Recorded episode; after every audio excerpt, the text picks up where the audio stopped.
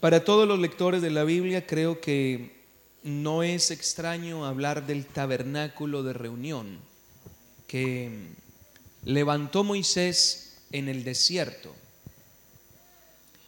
Por orden de Dios, el tabernáculo lo, lo,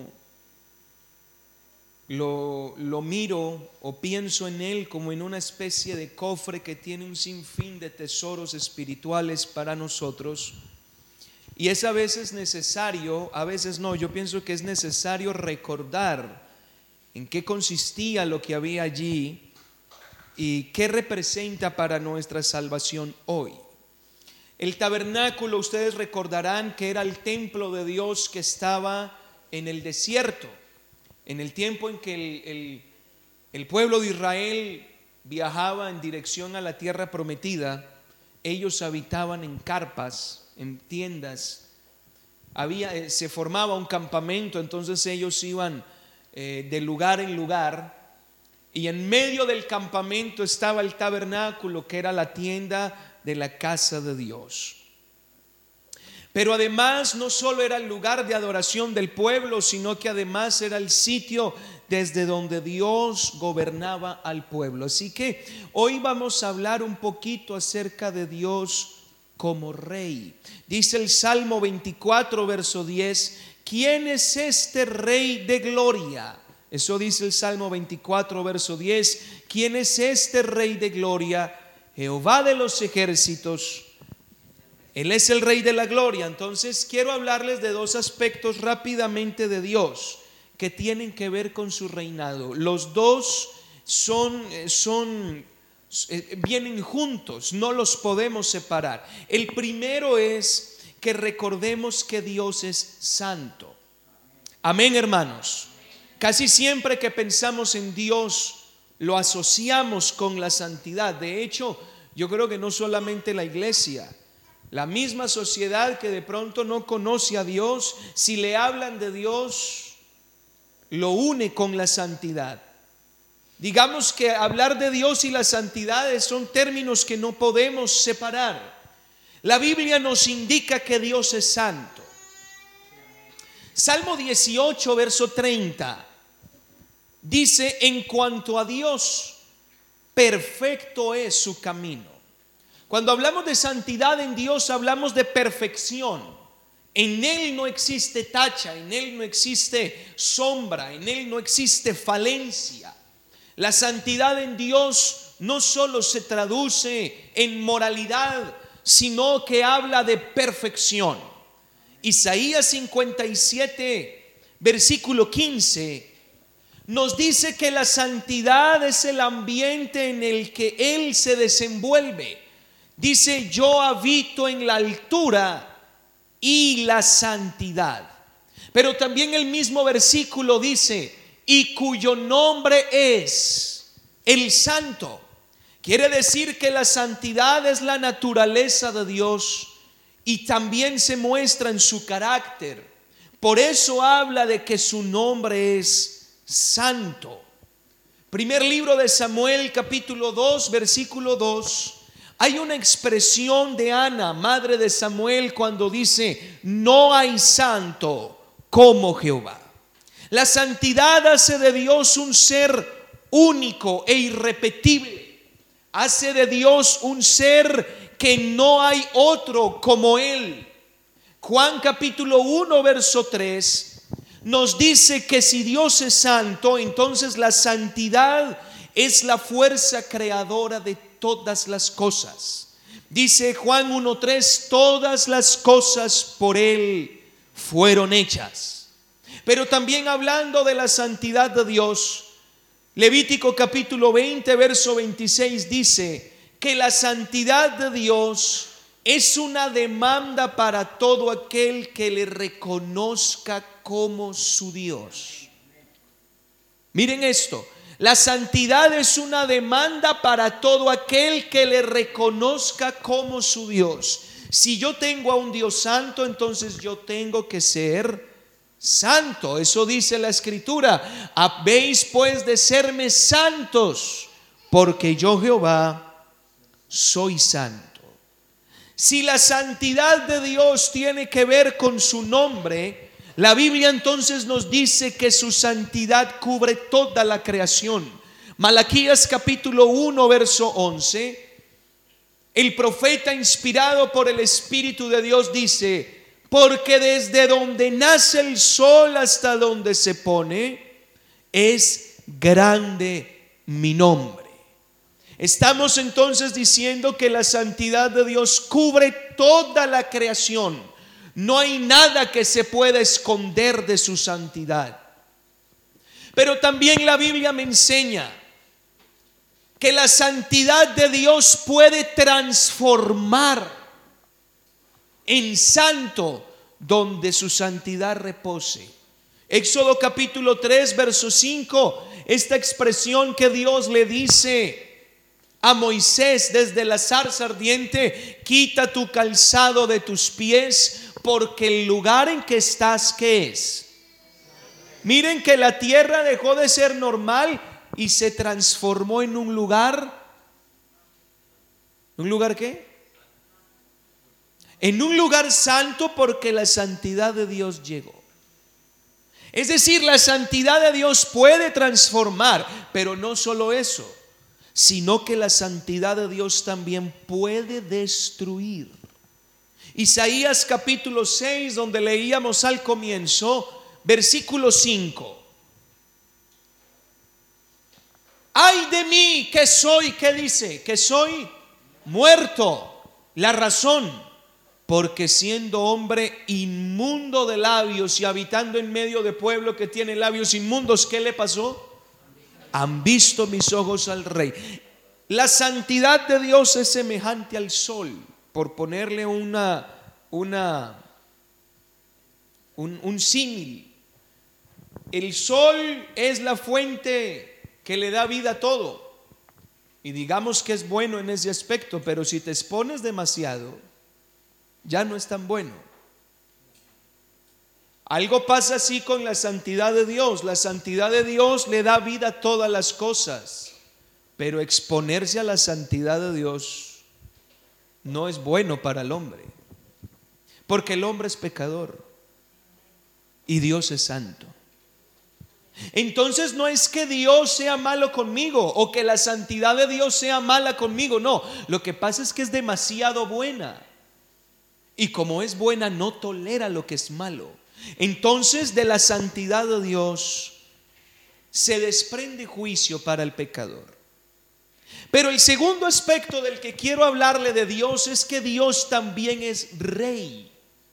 Amén. Y ese sí es un concepto como poco recordado o conocido por la sociedad, pero su reinado va muy de la mano con su santidad. Así que si decimos de que Dios es rey, estamos hablando de que Dios gobierna en santidad. Digamos gloria a Dios. Dios gobierna en santidad. Dice Daniel capítulo 4, verso 3, hablando acerca del gobierno de Dios. Su reino, reino sempiterno. Y usted verá que eso solo es aplicable a Dios. Ningún reino es eterno. Todos los reinos inician y terminan, pero el reino de Dios es eterno. Es decir, este es un reino que no es heredado. Eso quiere decir que en Dios no hay muerte. ¿Y sabe por qué no hay muerte? Porque no es pecador. ¿Y sabe por qué no es pecador? Porque es santo. Por eso su reino es sempiterno.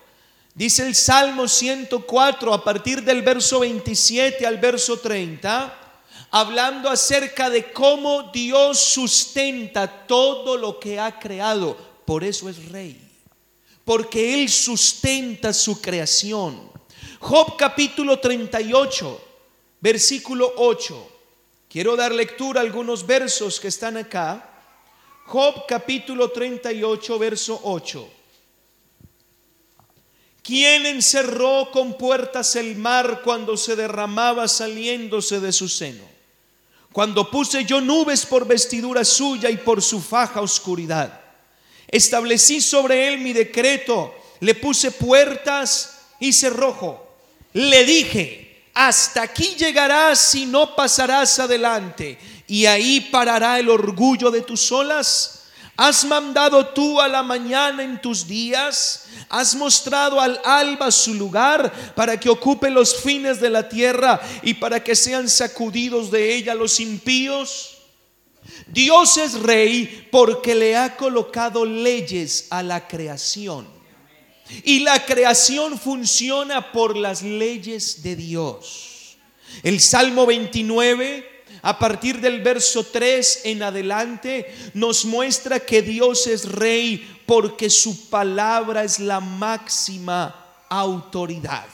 Dice el verso 3, voz de Jehová sobre las aguas, truena el Dios de gloria, Jehová sobre las muchas aguas, voz de Jehová con potencia, voz de Jehová con gloria, voz de Jehová que quebranta los cedros, quebrantó Jehová los cedros del Líbano. Así hasta el verso 9 nos muestra que la palabra de Dios es la autoridad suprema sobre todo lo creado. Por eso decimos que Dios es rey. El Salmo 24, versículo 9. Alzado puertas vuestras cabezas y alzaos vosotras puertas eternas y entrará el rey de gloria. ¿Quién es este rey de gloria? Jehová de los ejércitos. No hay rey sin gloria. Algo que impacta a las personas es la gloria que desprende un rey. La gloria de su vestido, la gloria de su porte, la gloria de su dominio, la gloria de su reino. Bien, Dios también es un Dios que es rey de gloria y no tiene cualquier gloria. La gloria de Él es eterna. La gloria de Él no es humana, ni depende de los tronos, ni tampoco depende de las riquezas de la tierra. Su gloria es suprema, su gloria es potente, su gloria es maravillosa. Dice Apocalipsis 20:11 hablando del trono de Dios. Vi un gran trono blanco al que estaba sentado en él el color blanco hace representación a su pureza, a su santidad y perfección. Podemos entonces decir que el trono de Dios, el gobierno de Dios es santo, es un gobierno puro, es un gobierno perfecto que no admite maldad. Entonces son dos aspectos importantes que no podemos desligar de Dios. Dios es santo y Dios es rey. Ambas cosas vienen de la mano. Ahora bien, no podemos tener un rey si no hay trono y si no hay palacio. El trono y el palacio son dos aspectos fundamentales para que exista el gobierno.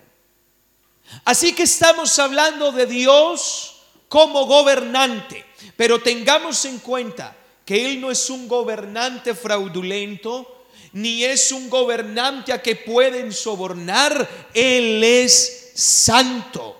Su gobierno es santo. ¿Cuál será el trono de Dios? ¿En qué consistirá el trono de Dios? Y cuando hablo del trono, no solamente estoy haciendo referencia a, la silla física donde un rey se sienta, sino a su gobierno como tal. Porque el trono es hablar de gobierno. ¿Cuál es el, el lugar donde se sienta el rey?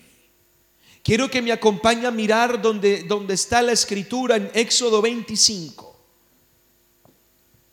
En este capítulo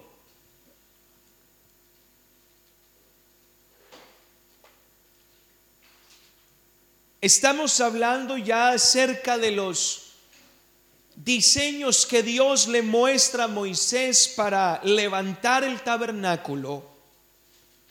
Y en el capítulo 25 encontramos el primer mueble que se diseñó que fue el arca del pacto. Ustedes recordarán ese mueble de madera que tenía una plancha de oro arriba con dos ángeles en sus extremos. Ese mueble se llamaba el arca. Dice el verso 21 y el verso 22, que es donde voy a, sustentarme para decirles lo que, lo que hoy intento compartir con ustedes. Y pondrás el propiciatorio encima del arca.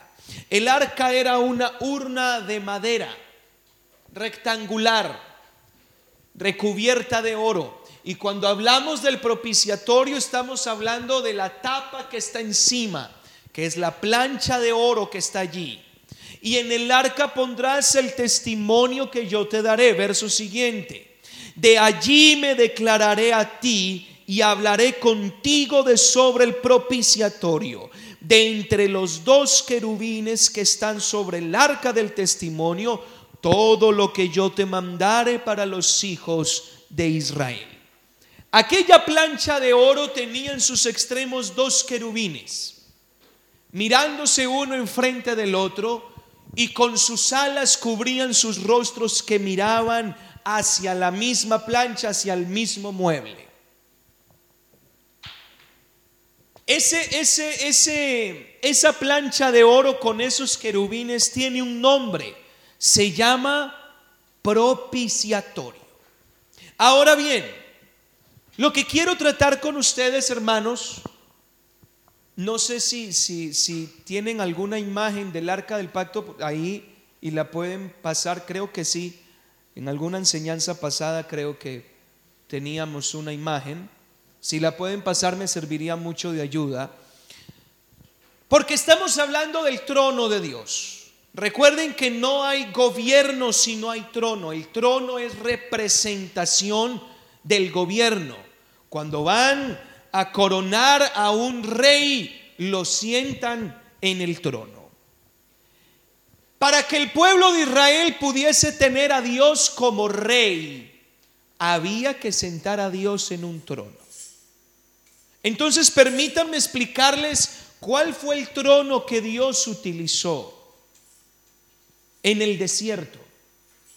¿Cuál fue el trono desde el cual Dios gobernó?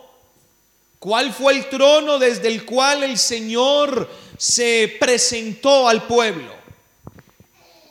La palabra propiciatorio que nosotros tenemos en nuestras Biblias, en inglés, si se traduce literalmente, quiere decir asiento de misericordia. Así es como se le llama al propiciatorio en inglés, asiento de misericordia. Entonces, cuando hablamos del propiciatorio, de la plancha de oro que está sobre ese mueble, estamos hablando nada menos del trono de Dios en medio del pueblo, del lugar donde Dios se sentaba para, que a partir de ese lugar Él gobernase al pueblo. Hablamos del asiento de la misericordia. Dicho de otra manera, el trono de Dios, el gobierno de Dios es una silla de misericordia. Digan gloria a Dios. No sé si encontraron la imagen. Quiero que miremos algunos aspectos de este trono o de este propiciatorio para que entendamos cómo funciona el gobierno de Dios.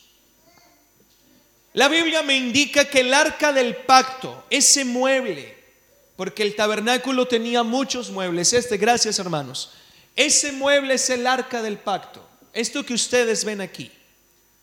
Lo que hay abajo todo lo que es el mueble es una urna de oro, una urna de madera, perdón, cubierta de oro. Cuando hablo del propiciatorio me refiero solo a la parte de arriba, a la tapa que está encima del mueble junto con los dos ángeles.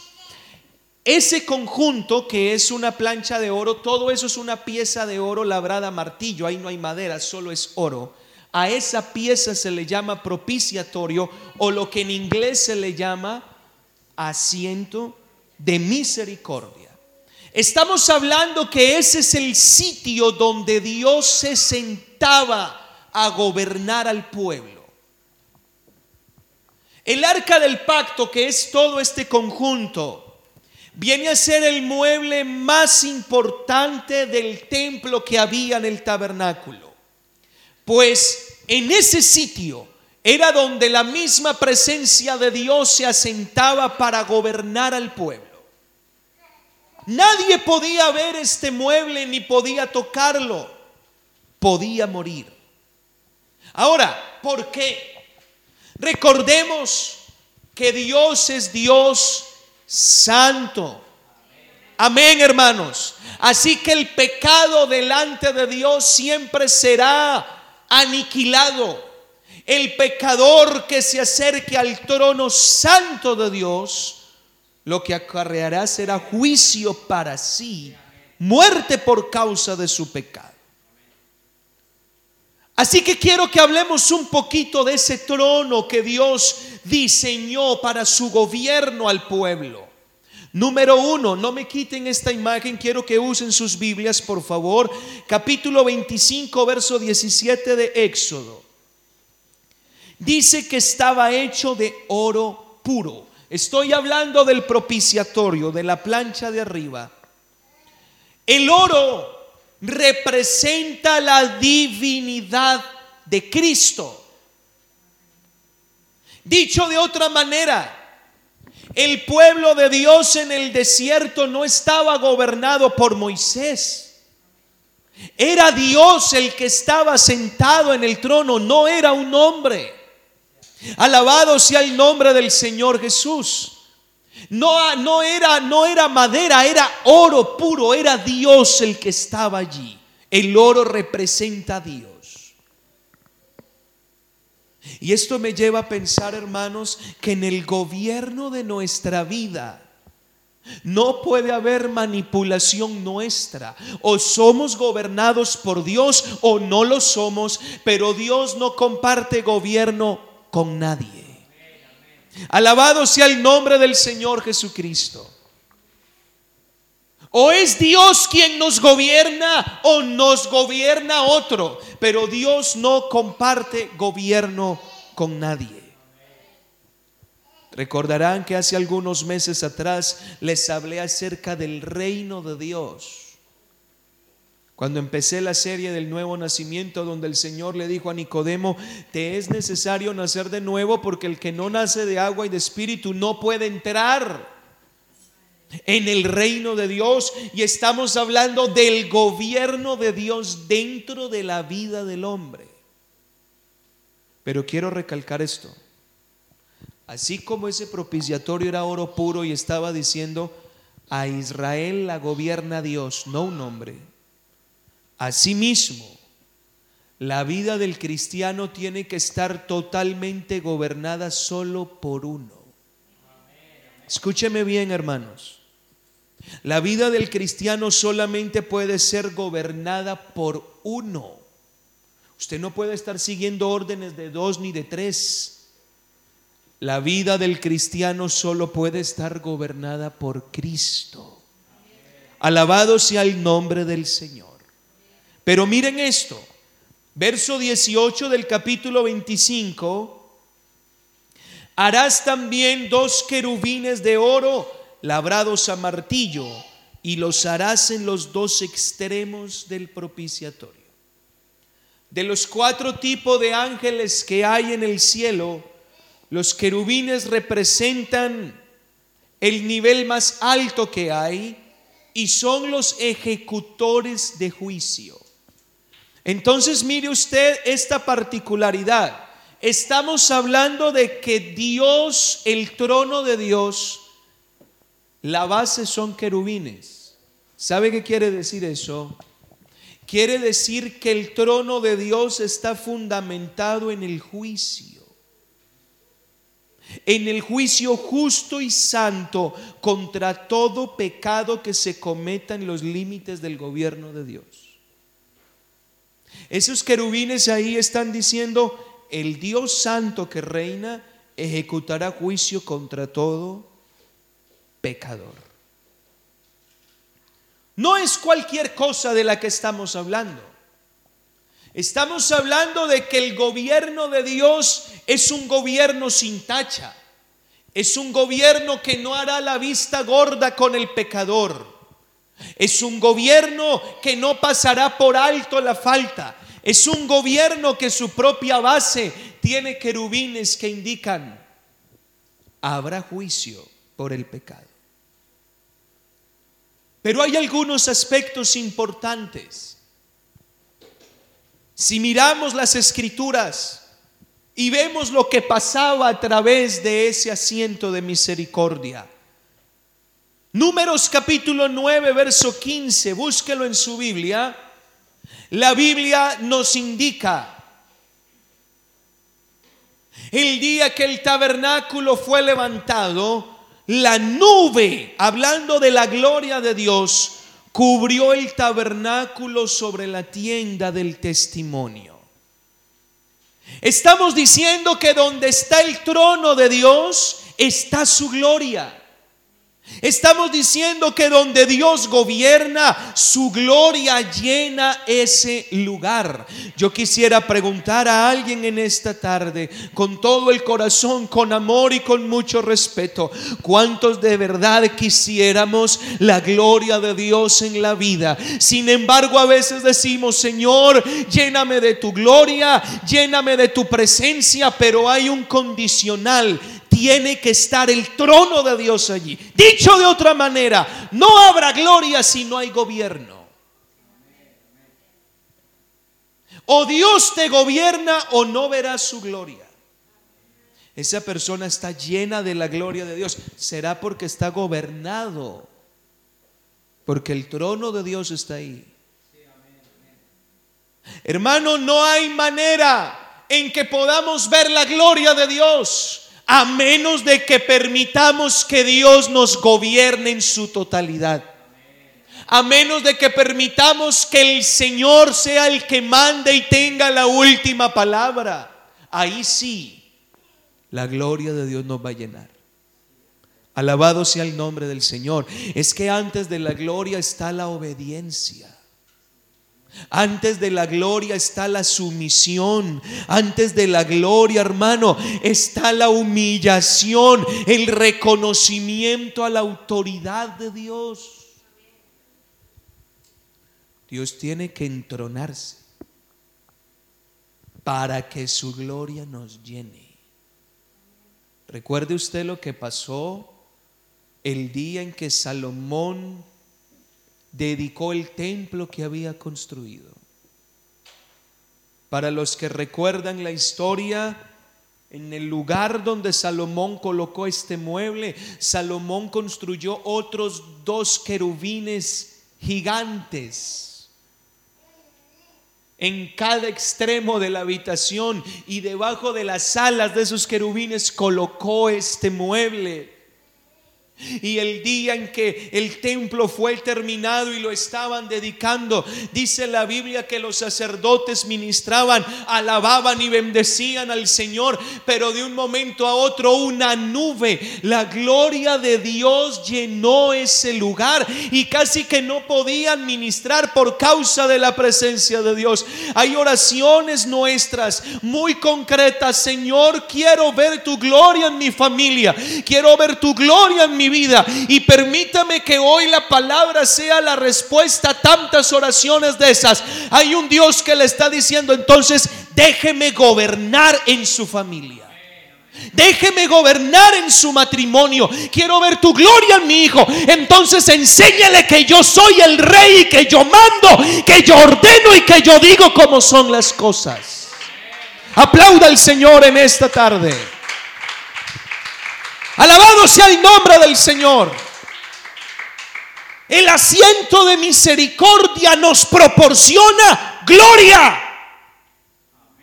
Quiero ver la gloria de Dios en la iglesia. Entonces que sea Dios el pastor de esta iglesia. Que sea Dios quien gobierne. Que sea Dios el que quite, que sea Dios el que ponga. ¿Qué tengo yo que discutir con las órdenes del rey? No se le olvide que si Él es rey, usted es súbdito y un súbdito no alega. Un súbdito no discute. Él es rey absoluto. Isaías 40 clarito lo dice. A quien pidió consejo. Dios no tiene un senado con el cual discute sus leyes, sus normas o sus decisiones. Dios no tiene que pedirle permiso a usted para lo que quiere hacer con su casa o con sus hijos. Dios no tiene que pedir su consentimiento para lo que Él quiere hacer con su propia vida. Él es rey. Si usted se deja, verá la gloria de Dios en todas las cosas. Diga gloria a Dios. O sea que si hay trono, hay gloria. Si quitamos el trono, se va la gloria. Ustedes recordarán lo que pasó. Abra conmigo la Biblia en primer libro de Samuel capítulo 4. No me quiten esta imagen. Israel estaba en una guerra. Estaban en el campo de batalla contra los filisteos. Los filisteos habían avanzado terreno y habían acabado con muchos soldados de las filas de Israel y por ahí como que a alguien se le ocurre y dice, no hemos traído el arca de Dios, traigamos el arca y mandaron a los sacerdotes a traer el asiento de misericordia allí al campamento. La Biblia indica que cuando llegó el arca al campamento, Israel gritó con tan grande júbilo que la tierra tembló.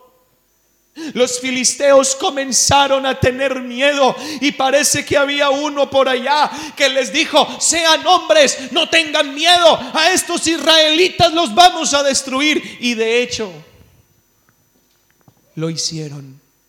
¿Y sabe qué pasó? Que los filisteos cogieron el arca y se la han llevado y han matado a los dos sacerdotes hijos de Li. Y resulta que un hombre que estaba por ahí en la batalla, un israelita, salió sangrando con las ropas rotas y se escapó del campamento y llegó hasta Silo donde estaba el tabernáculo y comenzó a hablar con el sumo sacerdote. Y el sacerdote tenía el corazón en un puño por causa del arca. Lea la Biblia. Y resulta que el, sacerdote le dijo, ¿qué ha pasado con el arca de Dios? Entonces este hombre le dijo, vea, a sus dos hijos los mataron y el arca se la han llevado. Y la Biblia dice que cuando Elí, el sumo sacerdote, escuchó eso, cae de para atrás y se desnuca. Y su nuera, la mujer de uno de los jóvenes que había muerto, se vino en dolores de parto porque estaba para dar a luz. Y sabe el nombre que le puso a su hijo, y Cabot, que quiere decir, traspasada es la gloria de Israel. Sin gobierno de Dios no hay gloria, hermanos. Número 789 dice la Biblia, cuando entraba Moisés en el tabernáculo de reunión para hablar con Dios. Número 789, oía la voz que le hablaba de encima del propiciatorio que estaba sobre el arca del testimonio. Si hay gobierno de Dios, entonces habrá voz de Dios. Señor, yo quiero que me hables, entonces déjeme gobernar. Porque yo puedo ser amigo, pero Dios más que amigo es rey, hermanos. Alabado sea el nombre del Señor. Dios nos puede hablar como amigo, pero no se le olvide que Él es rey, Él es Señor de señores, Él es el único soberano, según Pablo le dijo a Tito, Él es el Señor de los señores. Así que si hay trono, habrá voz de Dios. Si hay trono, habrá palabra de Dios. Si, si hay trono, entonces no estaremos sordos. La pregunta es, ¿Hay palabra en su vida? La pregunta es, ¿hay palabra de Dios en su casa? La pregunta es, ¿hay palabra de Dios en los momentos difíciles? ¿Puede usted escuchar la voz de Dios? Es que Dios no me habla, es que yo no sé dónde Dios se ha metido. Claro, y ahora te pregunto yo, ¿dónde está el trono de Dios? ¿Dónde está el gobierno de Dios? ¿Eres tú obediente a Dios? o peleas con lo que Él te pide. Tú no me puedes decir a mí que tú eres obediente a Dios y que tienes a Dios como rey cuando hay cosas que Dios te está diciendo que tú no quieres hacer, que tú no quieres entregar. ¿Cómo quieres ver su gloria? No me lo he inventado yo, lo dice la Biblia. ¿Cómo quieres escuchar la voz de Dios? Mira lo que dice Números capítulo 9. Esto sí lo quiero leer, Números capítulo 9. Verso 17. Mire, mire qué hermoso, hermanos. Cuando se alzaba la nube del tabernáculo, los hijos de Israel partían y en el lugar donde la nube paraba, allí acampaban los hijos de Israel. Al mandato de Jehová, los hijos de Israel partían y al mandato de Jehová acampaban.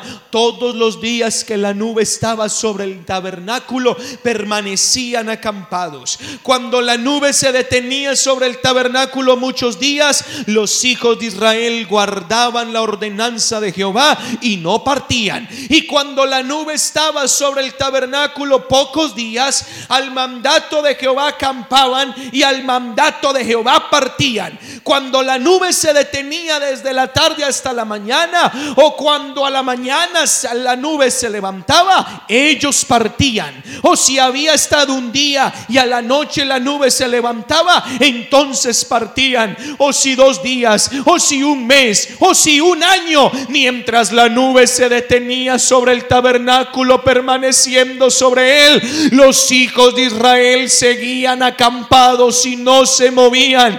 Mas cuando ella se alzaba, ellos partían. Al mandato de Jehová acampaban al mandato de Jehová partían, guardando la ordenanza de Jehová, como Jehová lo había dicho por medio de Moisés. Hay un rey aquí que guía al pueblo. El desierto es confuso para todo el pueblo. Nadie sabe cuál es la dirección correcta, pero hay una nube en el tabernáculo que constantemente está indicando el camino que se tiene que seguir. Para todos es confuso, pero Dios sí sabe para dónde va. No se muevan mientras la nube está. Aquí nos quedamos. La nube se levantó. Es hora de irnos. Y donde la nube se detenga, allí nos quedamos. Si hay asiento de misericordia, si hay trono de Dios, habrá guía continua para la iglesia. Habrá guía continua. El cristiano no se tiene que confundir. El cristiano no se tiene que, que, hacer un lío acerca de qué es lo que va a pasar, ni qué decisión tomar. Tenemos un Dios que nos guía, hermanos, es una verdad absoluta. Tenemos un Dios que nos guía en medio del desierto, pero eso sí, ¿lo estamos dejando gobernar? Yo los guío. El desierto tiene una cantidad de problemas, pero mientras Dios sea el rey, no va a faltar el agua en el desierto, no va a faltar el pan en el desierto, no va a faltar la cobertura para el día caluroso, ni el fuego para el día de frío. Mientras Dios sea el rey, la iglesia estará bien. Escúcheme. Yo no sé qué clase de desierto alguno puede estar atravesando, pero si Cristo es el rey, usted sale porque sale de ahí en victoria. Y tome esto como una palabra de aliento. Alguien quizá esta mañana le dijo, Señor, hábleme hoy. Y hoy le está Dios diciendo, si me deja gobernar, lo guío por donde no hay caminos. Si me deja gobernar, no se va a confundir. Si me deja gobernar, yo sabré por dónde llevarlo. Alabado sea el nombre del Señor. Había algo que ocurría en este lugar. En el Antiguo Testamento, el sitio donde estaba guardado este mueble se le llamaba lugar santísimo. Nadie podía entrar ahí. Solamente un hombre y solo una vez al año.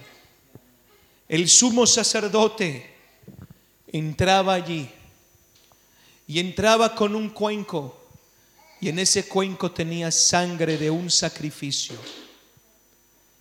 ¿Qué hacía el sumo sacerdote? El sumo sacerdote cogía con sus dedos, mojaba sus dedos en la sangre y comenzaba a salpicar el propiciatorio con la sangre.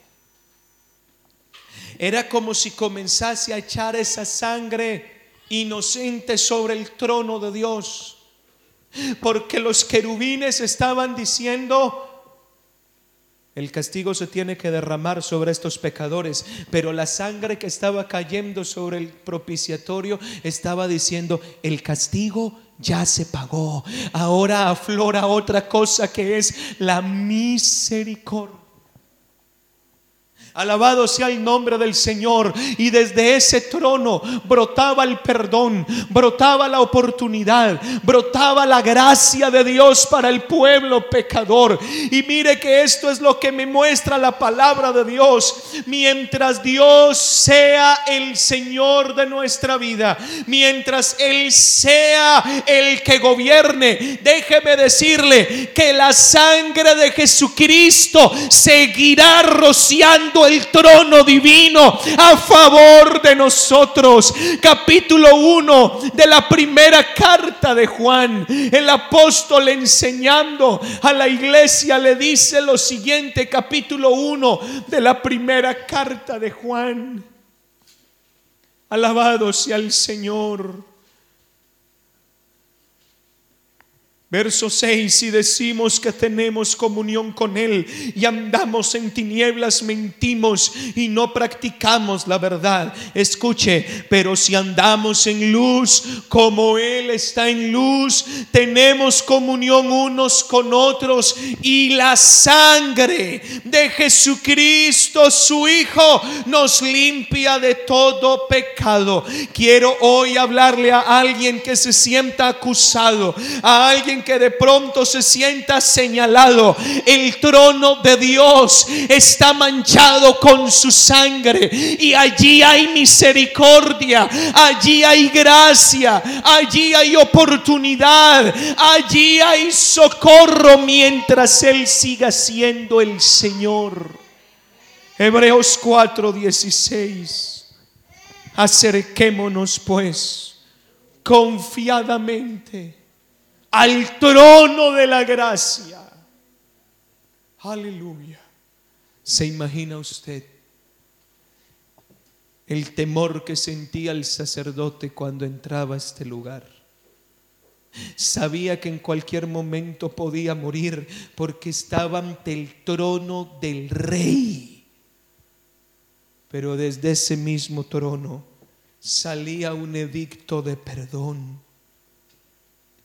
Oh hermano, Cristo no está aquí para condenar. Él no vino para condenar el mundo. Él vino para que el mundo sea salvo por Él. Por su sangre tenemos acceso al perdón. Y no solo al perdón cuando nos bautizamos. Esa sangre constantemente está en trabajo continuo a nuestro favor. Mire la cantidad de beneficios que tiene una persona cuando está el gobierno de Dios. Sin embargo, y con esto voy culminando, el trono no se ubica en la plaza del pueblo. El trono no se ubica en una calle de un barrio. El trono tiene que estar dentro del palacio. Éxodo 25, verso 8. Harán un santuario para mí y habitar en medio de ellos. Cuando hablamos de la vivienda del rey, Estamos hablando del sitio donde Él reside y desde el cual Él gobierna.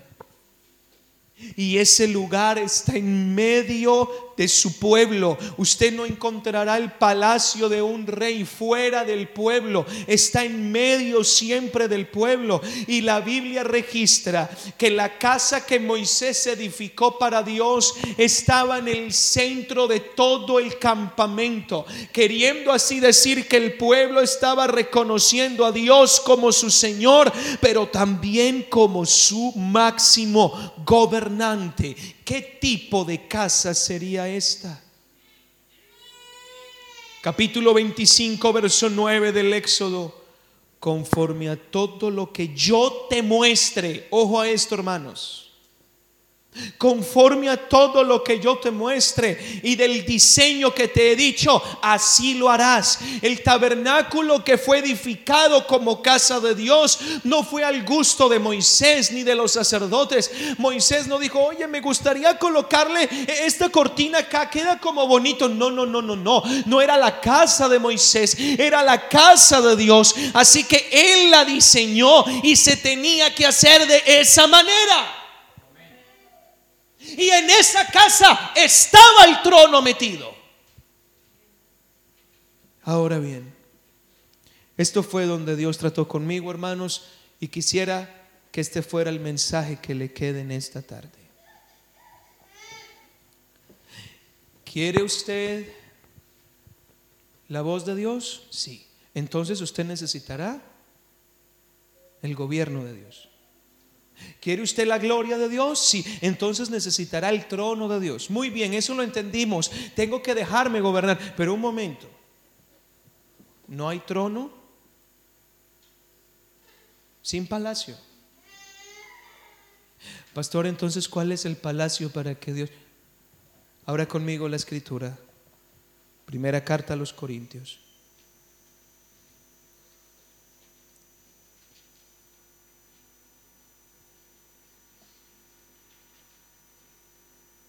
Alabado sea el nombre del Señor.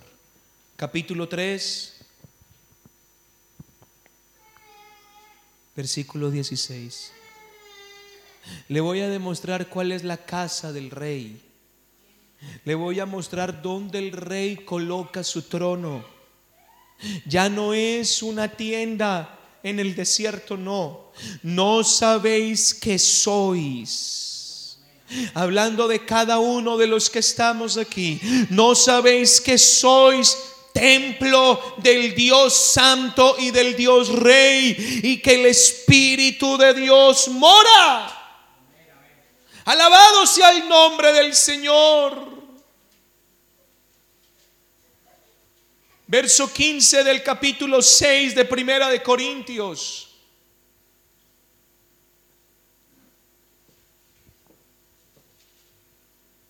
¿No sabéis que vuestros cuerpos son miembros de Cristo? Verso 19, o ignoráis que vuestro cuerpo, ese cuerpo que usted ducha todas las mañanas, que usted peina, que usted viste, que usted trata bien, ese cuerpo que usted trae al culto, no es nada menos que el templo donde Dios debe meter su gobierno. Y déjeme decirle que si no hay templo, no hay gobierno. Y si no hay gobierno, no hay gloria, no hay guía, no hay palabra, se nos acaba todo. Así que hay una exigencia. El templo y la casa del rey tiene que ser según las exigencias de él. ¿Están conmigo, hermanos? ¿Están conmigo, hermanos? Y lo que Dios pidió fue un santuario. No estamos hablando de un palacio cualquiera. Hablamos de un santuario. Hablamos de un lugar santificado para que el santo pueda habitar en él.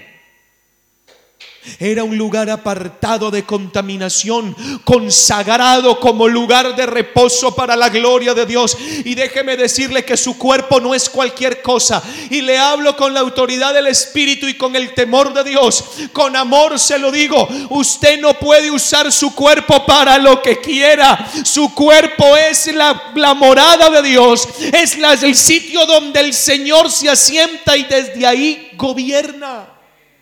El Señor se lo dijo a los corintios, ¿cómo puedo yo coger mis miembros y hacerlos parte de una ramera?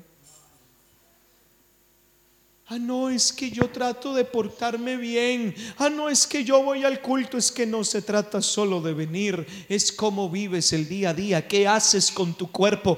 Hermanos, la fornicación es inaceptable. Escúcheme lo que le digo en el nombre poderoso de Jesús. La fornicación destruye el templo. Y la Biblia dice que el que destruye el templo, Dios lo destruye a él. No podemos sacar a Dios del gobierno. ¿Qué prácticas está teniendo que hacen que Dios se salga? ¿Qué prácticas está teniendo que hace que Dios se aleje? Que Dios no se sienta bienvenido en su propia casa, porque con esos labios con los que se supone que alaba a Dios, también tienes conversaciones indebidas. Y se supone que esta es una casa santa para un rey santo, donde el asiento de la misericordia se va a instalar. ¿Qué se supone que haces con esos ojos? ¿Qué se supone que haces con esas manos? ¿Qué se supone que haces con esos pies? ¿Qué lugares visitas? ¿Qué cosas haces? Ah, no es que no me gusta la vida cristiana porque tiene muchas reglas. No es que tengamos reglas. Es que cuando usted admite que su cuerpo es templo del Espíritu Santo, sencillamente usted no vive para agradarse a sí mismo, sino para la gloria del Dios bendito. Y déjeme decirle que mientras Dios sea glorificado en mi vida, yo tendré la garantía de que Él será mi rey y mi gobernante. Y no me va a ir mal. La pregunta es, ¿en qué condiciones está el templo para que Dios lo gobierne? Señor, toma el control de mi vida. Sí, pero tú tienes aquí cosas que arreglar. Bárrame este templo entonces. Señor Jesús, ayúdeme con esta situación. Yo lo ayudo, pero quite esta cochinada que hay acá. Quítela. Si no la quita, yo no entro. Así de claro. Vea, aquí tendríamos mucho para hablar, pero hay algo que Dios para Dios era inaceptable y era que ofrecieran cosas extrañas dentro del templo o que entraran impuros al templo. Oh hermanos, volvamos a la realidad que Dios nos está demandando. Limpiémonos de toda contaminación de carne y de espíritu, como dice la Sagrada Escritura, para que podamos ver la gloria de Dios en nosotros. No habrá gloria si primero no nos santificamos. No habrá poder de Dios si primero no organizamos lo que tenemos que organizar en la vida. ¿Qué cosas Dios está pidiendo de usted que organice esta noche, esta tarde? Sin eso,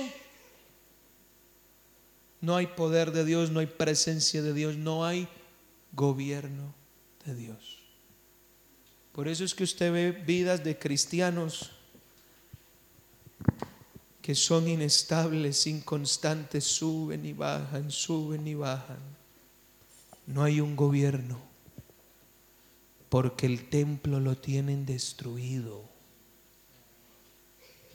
Es que tanto tiempo llevo orando por esta petición y nada. Es que estás hablándole al rey.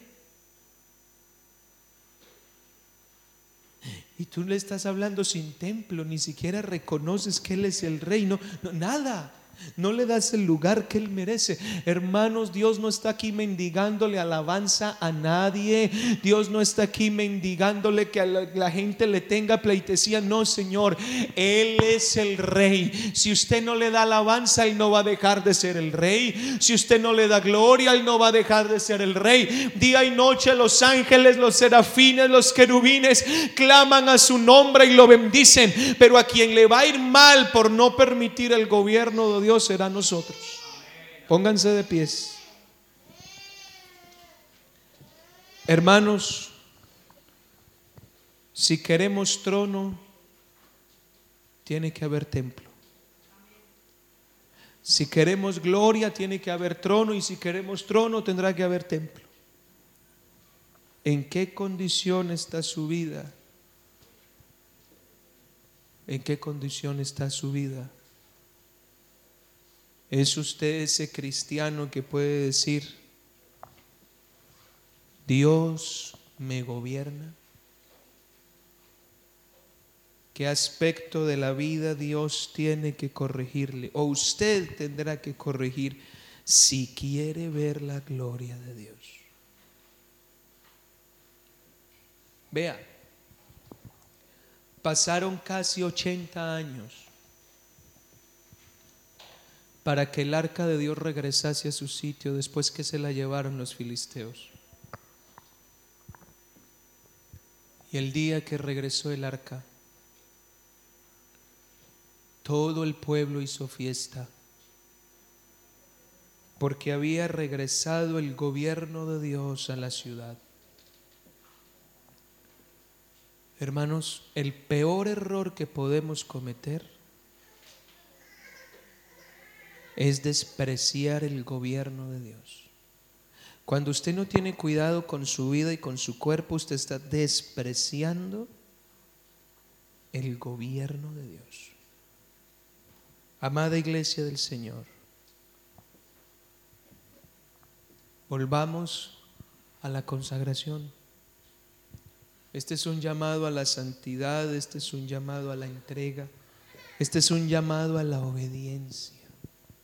Y volvamos hoy a lo que el Señor pide de nosotros. Jesús amado, Jesús de Nazaret, te invocamos en esta noche. Oh Señor, te invocamos en esta noche. Te invocamos.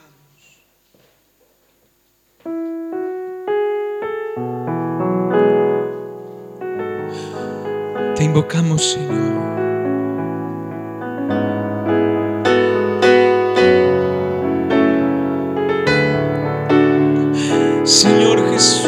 Necesitamos tu gobierno.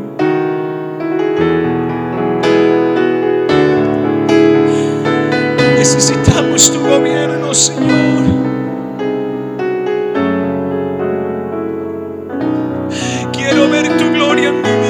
Quiero ver tu gloria en mi familia. Quiero ver tu gloria en mi matrimonio. Quiero ver tu gloria en mi servicio. Quiero ver tu gloria en mi ser. Que tu gloria me inunde una vez más. Que tu gloria me llene. Pero mi pregunta hoy, ¿cómo ves el templo de mi vida, Señor? ¿Cómo ves mi templo? ¿En qué condiciones estoy para pedirte que me llenes? Hoy es una buena oportunidad para volver a tomar la obediencia de la mano. Es una buena oportunidad para volver, Señor, a comprometernos contigo, a comprometernos, oh Dios bendito, con tu palabra, con tu gobierno, a volvernos a ti, Señor. En el nombre de Jesús estar aquí delante de ti,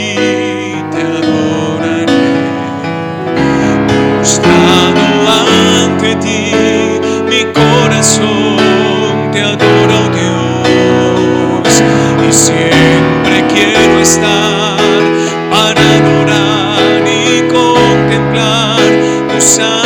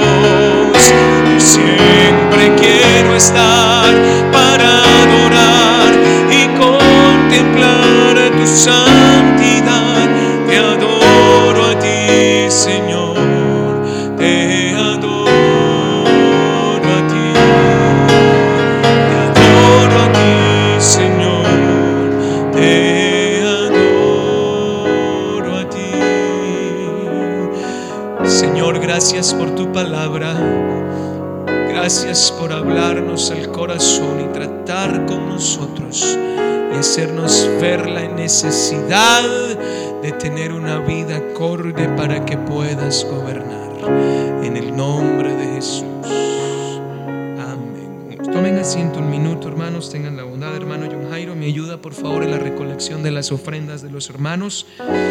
Vamos hermanos a ofrendar con todo el corazón. Soberano Jesús, gracias.